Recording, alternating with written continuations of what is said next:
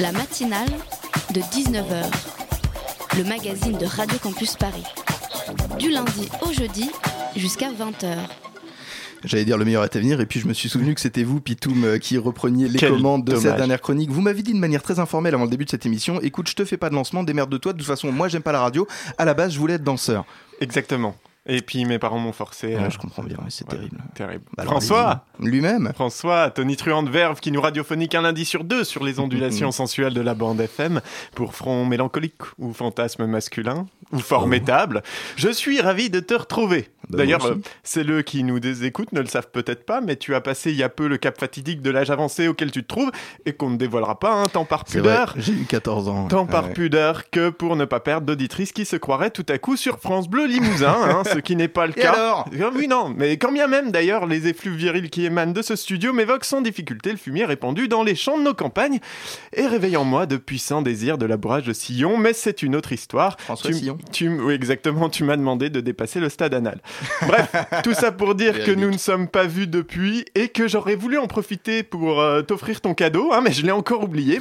mais sache que c'est un hommage, euh, s'il en est, tant à la rigueur de ta plume qu'à la puissance de ton organe, si pénétrant, comme tu as pu le constater, auditrice, hein, mon vice, ébranlé par son timbre si fertile, puisqu'au bout de son micro tombe l'enceinte.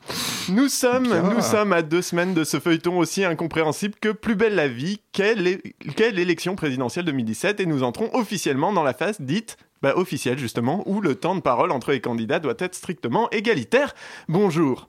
Alors oui, oui, on est donc dans la fameuse campagne officielle, hein, réduite à seulement 15 jours par la majorité de l'Assemblée nationale, qui, quand il s'agit de s'arroger le droit de dire des conneries, n'est pas la dernière à se porter volontaire.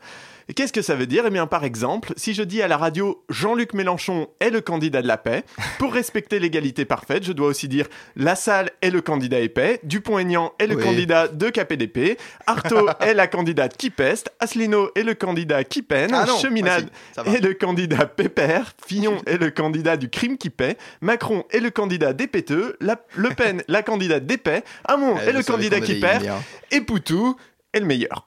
Et si je fais, et si Je fais ça doutais. à chaque fois que je parle d'un des pignoufs qui veut devenir le ou la présidente, ça va être très très relou. Donc on va tenter de pas parler des élections. Ça va être Hein. Voilà. Bon.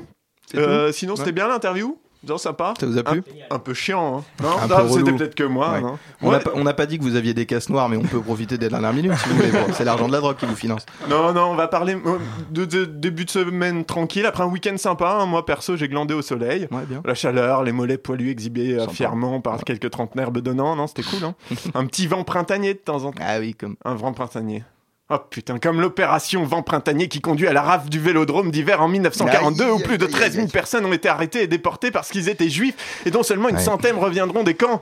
Ouais. Eh ben non, mais on y revient. J'ai dit que je parlais pas de la campagne, je sais, mais il s'agit pas de la campagne là. Si je dis pas son nom, c'est bon? Je peux en parler?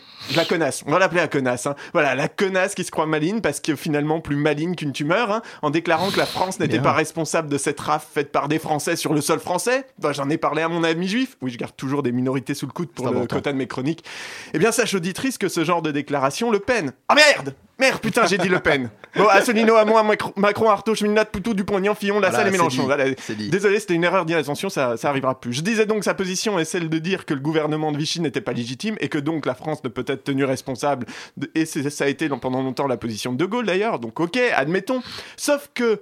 On peut quand même dire qu'à défaut du gouvernement illégitime, les troufions qui ont arpenté les rues pour ramasser du juif et les livrer en pâture aux nazis étaient un peu responsables de leurs actes, non? Ou alors ils ont Ouais. pas fait exprès de les taper et de pousser les 4000, bo- 4000 gosses dans la salle Ah merde Merde encore Ah, Putain, Mélenchon, salle. Hamon, Fillon, Le Pen, Artaud, Asselineau, Cheminade, Dupont-Aignan, Poutou. Non, parce qu'il se trouve qu'il n'y a pas que les fonctionnaires de l'époque qui se sont donnés à cœur joie. hein. Il y a aussi des militants fascistes du Parti populaire français dont le secrétaire général était Victor Barthélemy, charmant personnage qui fondera en 1972, je te le donne dans le mille auditrices, le Front National. Bah tiens. Donc quand bien même la France n'aurait pas assumé une quelconque responsabilité, c'est pas le cas du parti de la dite connasse. Sur ce, je te laisse terminer cette matinale, hein, cher François, et je te fais des gros poutous. Oh Ah, bordel, de putain, non, ça me gonfle. Allez, Macon, Jambon, Fion, le, La Peine, Artard, Voilà. Cunino, Poilade, Dupont-Génian, Le Propre, et je remets le, et je remets Mélenchon, pardon, président. Fascinant. Je, je voudrais dire quelque chose, mais c'était trop beau, c'était trop parfait. On va laisser ça pile comme c'est.